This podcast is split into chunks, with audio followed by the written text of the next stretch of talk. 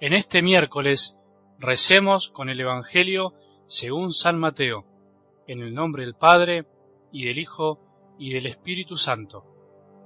Jesús dijo a sus discípulos esta parábola. El reino de los cielos se parece a un propietario que salió muy de madrugada a contratar obreros para trabajar en su viña. Trató con ellos un denario por día y los envió a su viña. Volvió a salir a media mañana y al ver a otros desocupados en la plaza les dijo, Vayan ustedes también a mi viña, y les pagaré lo que sea justo. Y ellos fueron. Volvió a salir al mediodía y a media tarde, e hizo lo mismo. Al caer la tarde, salió de nuevo y encontrando todavía a otros les dijo, ¿Cómo se han quedado todo el día aquí sin hacer nada? Ellos le respondieron, Nadie nos ha contratado.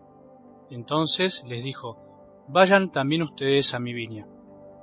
Al terminar el día, el propietario llamó a su mayordomo y le dijo, Llama a los obreros y págales el jornal, comenzando por los últimos y terminando por los primeros. Fueron entonces los que habían llegado al caer la tarde y recibieron cada uno un denario. Llegaron después los primeros creyendo que iban a recibir algo más, pero recibieron igualmente un denario. Y al recibirlo protestaban contra el propietario diciendo, estos últimos trabajaron nada más que una hora, y tú les das lo mismo que a nosotros, que hemos soportado el peso del trabajo y el calor durante toda la jornada. El propietario respondió a uno de ellos, Amigo, no soy injusto contigo.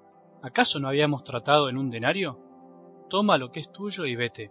Quiero dar a este que llega último lo mismo que a ti. ¿No tengo derecho a disponer de mis bienes como me parece? ¿Por qué tomas a mal que yo sea bueno? Así, los últimos serán los primeros, y los primeros serán los últimos. Palabra del Señor.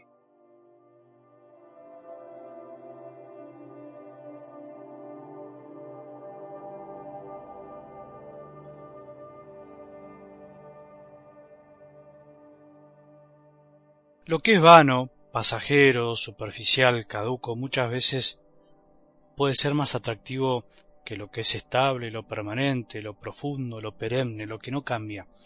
Nuestro espíritu rehuye de lo que implica un esfuerzo extra, un cambio, una profundización, y por eso que le gusta tomar atajos para quedarse en la superficie, o por lo menos para no tomar caminos que parecen más complicados al comienzo. Creo que podemos pedirle hoy todos a Dios nuestro Padre que nos libre, que aparte de nosotros las cosas vanas que pueden llevar a confundirnos, a perdernos en lo que no es tan esencial. Perdemos, vos y yo, a veces mucho tiempo en las cosas superficiales y nos olvidamos de las esenciales. Incluso nos peleamos mucho entre nosotros por lo vano, por lo pasajero. Tanto las cosas de cada día como incluso en la misma iglesia. Hay personas les encanta discutir y discutir por cosas vanas, olvidándose que son vanas, y terminan poniendo el acento en lo que no vale la pena mientras el corazón del Evangelio queda relegado. Qué feo perder el tiempo en eso.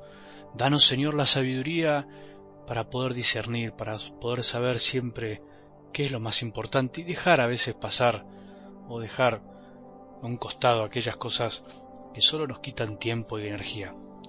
Entre hoy y mañana escucharemos en algo del Evangelio dos parábolas sobre el reino. Por eso quería que repasemos brevemente cuál es la finalidad de las parábolas que Jesús nos cuenta.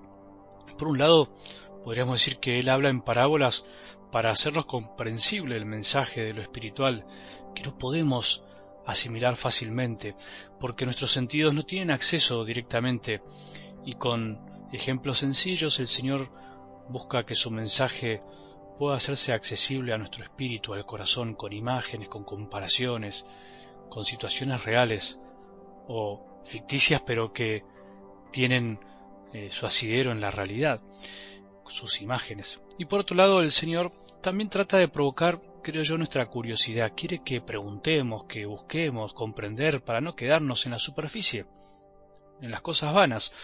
No nos da las cosas totalmente masticadas como se dice, para poder entenderla, sino que también quiere que hagamos el camino, que hagamos el esfuerzo, que pensemos, que profundicemos, que preguntemos.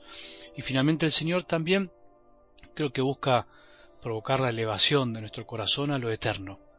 Nos muestra la verdad, pero al mismo tiempo nos la oculta de algún modo para que nosotros nos animemos a pasar esa barrera que a veces parece infranqueable, ver más allá. No son cosas tan sencillas de entender y por eso que para comprender las parábolas también necesitamos la ayuda de la gracia. Tomando en cuenta todo esto que acabo de decir, te propongo para hoy un camino diferente. Dejarnos a todos algunas preguntas para que nos animemos también a hacer un camino con la palabra. No pretender que nos expliquen todo, porque ni siquiera Jesús lo hizo. No pretender que un sacerdote, que yo hoy pueda decirte todo en un audio tan cortito, sino también preguntarnos nosotros para que cada uno comprenda qué es lo que Dios dice concretamente al corazón. Y además, por más que esté horas explicando, nunca se va a decir todo. Te dejo algunas preguntas, me las dejo a mí también. ¿Qué reacción o sentimiento nos produce escuchar que este propietario, que es verdad que sabemos que es Dios, es capaz de pagar lo mismo a todos, habiendo trabajado diferente cantidad de horas? ¿Qué reacción o sentimiento nos produce? Pensémoslo. ¿Pensamos que la justicia de Dios debe ser como la justicia humana? ¿O creemos que la justicia humana es tan justa como parece? ¿O es más justa que la justicia de Dios? Si al final de la vida Dios nos promete el cielo para todos los que trabajemos por Él, ¿importa tanto haber sido invitado al principio, a la mitad o al final de la vida? En realidad, lo importante no sería aceptar la invitación de Dios. Y una última pregunta.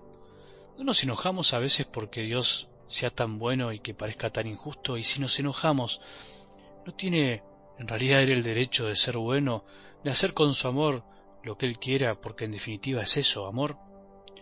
Por eso, solo puede comprender y aceptar esta forma de amar de Dios aquel que es pobre de corazón, como decíamos ayer, y de pensamiento, y se despoja de su propia estructura mental para aceptar que el modo de ser y pensar y obrar de Dios es mucho mejor y sabio que el nuestro. Que tengamos un buen día y que la bendición de Dios, que es Padre misericordioso, Hijo y Espíritu Santo, descienda sobre nuestros corazones y permanezca para siempre.